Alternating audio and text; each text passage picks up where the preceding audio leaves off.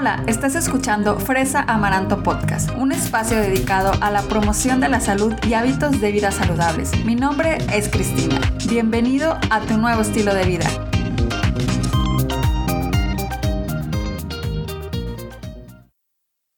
Hola, bienvenidos a Fresa Maranto Podcast. Ya estamos en el episodio número 60. Muchísimas gracias por estar aquí. Y hoy te voy a platicar sobre los alimentos orgánicos, cómo identificarlos, porque esto es algo que me preguntan mucho, mucho, mucho en la consulta. Y para entrar en el tema y ponerte a pensar y a reflexionar un poquito, te voy a poner la siguiente situación. Estás en el supermercado y por un lado, bueno, estás escogiendo manzanas, ¿no? Por un lado tienes una manzana normal, cultivada en forma convencional, y por otro lado tienes una que tiene un sello en el que dice orgánica. Pero la verdad es que las ves, las estás comparando y las dos se ven iguales, o sea, se ven rojas, se ven pues firmes, brillantes y además de eso también sabes que ambas proporcionan vitaminas, proporcionan fibra y que ninguna tiene grasa, colesterol ni sodio. Entonces, pues estás eh, pensando en cuál llevarte. Y aquí, antes de responder esta pregunta, pues tenemos que entender todo este concepto de lo que es alimento orgánico, qué es, por qué es eso, ¿no?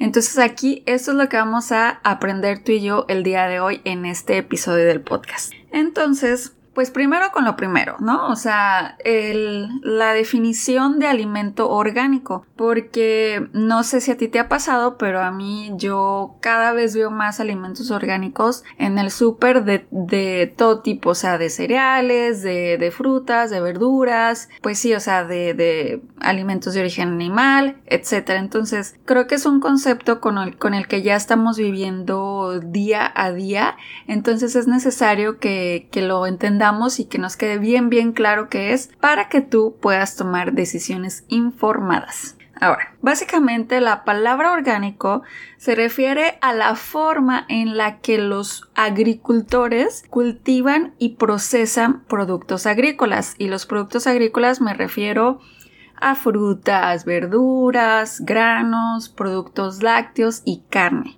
Las prácticas agrícolas pues las que son orgánicas están diseñadas para cumplir con los siguientes objetivos o con las siguientes normas, ¿no? Eh, bueno, no normas, sino sí como objetivos, como cosas que por eso se, se, hicieron este tipo de alimentos orgánicos. Y me refiero a que están hechos para mejorar la calidad del suelo y del agua, para reducir la contaminación, para proporcionar hábitats seguros y saludables para el ganado, permiten el comportamiento natural del ganado también y promueven un ciclo de recursos autosostenibles en una granja. Es decir, que cuando un alimento es marcado como orgánico, pues ya de ley de pues cumple con estos objetivos que se tienen para que un alimento sea de, de ese tipo.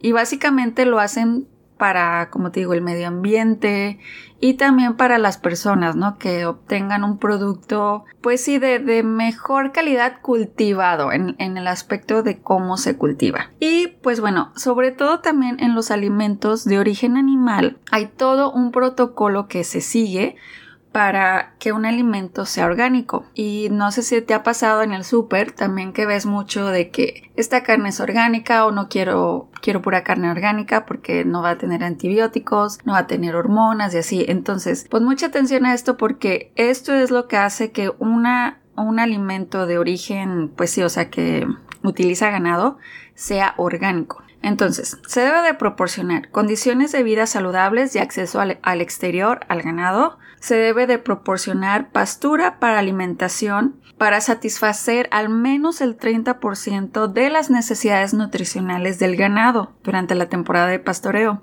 También se les da alimentos orgánicos a los animales y se les proporcionan vacunas. Entonces, esto es muy importante a nosotros tener en cuenta porque cuando un alimento vaya a ser orgánico y que sea de origen animal, pues aparte de las que te mencioné anteriormente de por qué, por qué a un alimento lo, lo, queremos catalogar como orgánico, a los que son de, de origen animal, pues también se les, se les añade todavía más esto. Y bueno, Ahora sí, ¿qué es un alimento que no se considera como orgánico? O sea, o más bien las prácticas que no están consideradas o permitidas en la agricultura orgánica. ¿Sí? O sea, lo, que cuando tú compras un alimento orgánico, tu producto no le van a hacer esto, no va a pasar por estos procesos. Y eso también es súper importante que, que nos quede bien claro para entender las mayores diferencias entre un alimento convencional y un alimento orgánico. Entonces, entre las prácticas o los materiales no permitidos en la agricultura orgánica es o son los fertilizantes sintéticos para añadir nutrientes al suelo, sedimentos de aguas residuales como fertilizante y mayoría de plaguicidas sintéticos para el control de plagas, la irradiación para preservar los alimentos o para eliminar enfermedades o plagas y la ingeniería genética, que esto también ha sido como un motivo de mucha pues sí discusión, de mucha polémica, la ingeniería genética que se utiliza para mejorar la resistencia a las enfermedades o las plagas o para mejorar el rendimiento de los cultivos.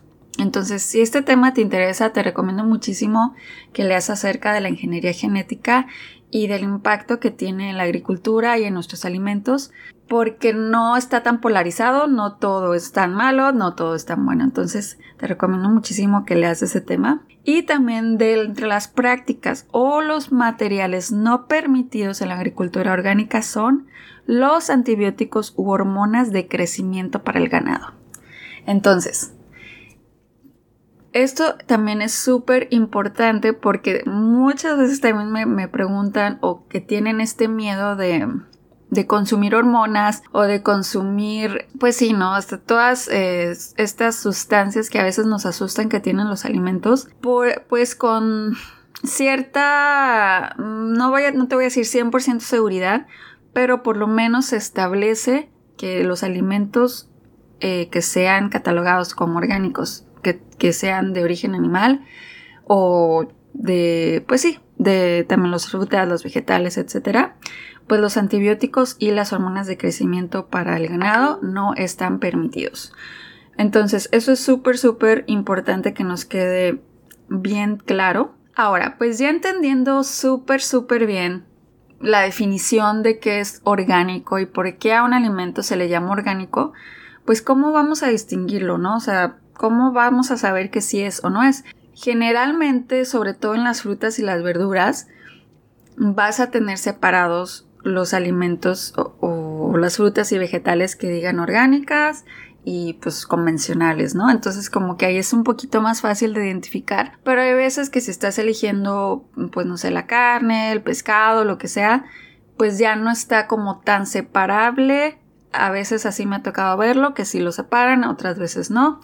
Entonces, bueno, tú como, como buen consumidor, lo que tenemos que hacer es pues checar la, el producto, leer los ingredientes, ver la etiqueta. Entonces, algo que sí va a ser de sí o sí es que eh, existe el Departamento de Agricultura de los Estados Unidos, que eh, por sus siglas en, en inglés se le denomina USDA. Entonces, este Departamento de Agricultura pues ha establecido un programa de certificación orgánica que requiere que todos los alimentos orgánicos cumplan con estrictas normas gubernamentales, o sea que no a cualquiera le van a poner el, certificado de orgánico. Entonces, esto también sí es como un poquito para que nos ayude a confiar en lo que estamos comprando y que pues realmente ese producto pasó por ciertas normativas, por ciertos reglamentos para que pudiera ser certificado como orgánico, ¿verdad? Entonces, estas normas regulan la forma en que se cultivan los alimentos, manipulan y procesan los alimentos. Entonces, la USDA es muy importante aquí porque este organismo es el que va a proporcionar esos sellos de certificado como orgánico porque estos alimentos van a cumplir con ciertos requisitos muy estrictos para que la gente realmente obtenga un alimento orgánico. Entonces, ¿cómo vamos a saber si un alimento es orgánico o no? Pues nos tenemos que fijar en las etiquetas, pero no me refiero tanto a la etiqueta nutrimental, sino pues como está empacado el producto debe de tener algún sello, alguna etiqueta que, te indique que, que es orgánico. Y para esto hay cuatro tipos de, de sellos con los que tú te puedes encontrar y que te pueden eh, guiar para saber si estás comprando alimento 100% orgánico o que nada más tenga ciertos ingredientes. Porque para esto es bastante, mm, es como muy delgada la línea entre un alimento que sí te va a ser eh, que sí va a ser orgánico y entre un alimento que, que ya no puede ser catalogado como tal. Entonces, cuando son alimentos 100% orgánicos u orgánicos, lo que va a pasar con estos alimentos para que tengan ese sello de certificación de la USDA es que van a tener al menos 95% de los ingredientes de ese producto o el 100% de esos productos certificados como orgánicos. Eh, me refiero a los ingredientes ya sea como los que sean de un ingrediente, por ejemplo las frutas y las verduras o los huevos, pues que solamente es un ingrediente, ¿verdad? O sea, no, pues no están hechos de más cosas.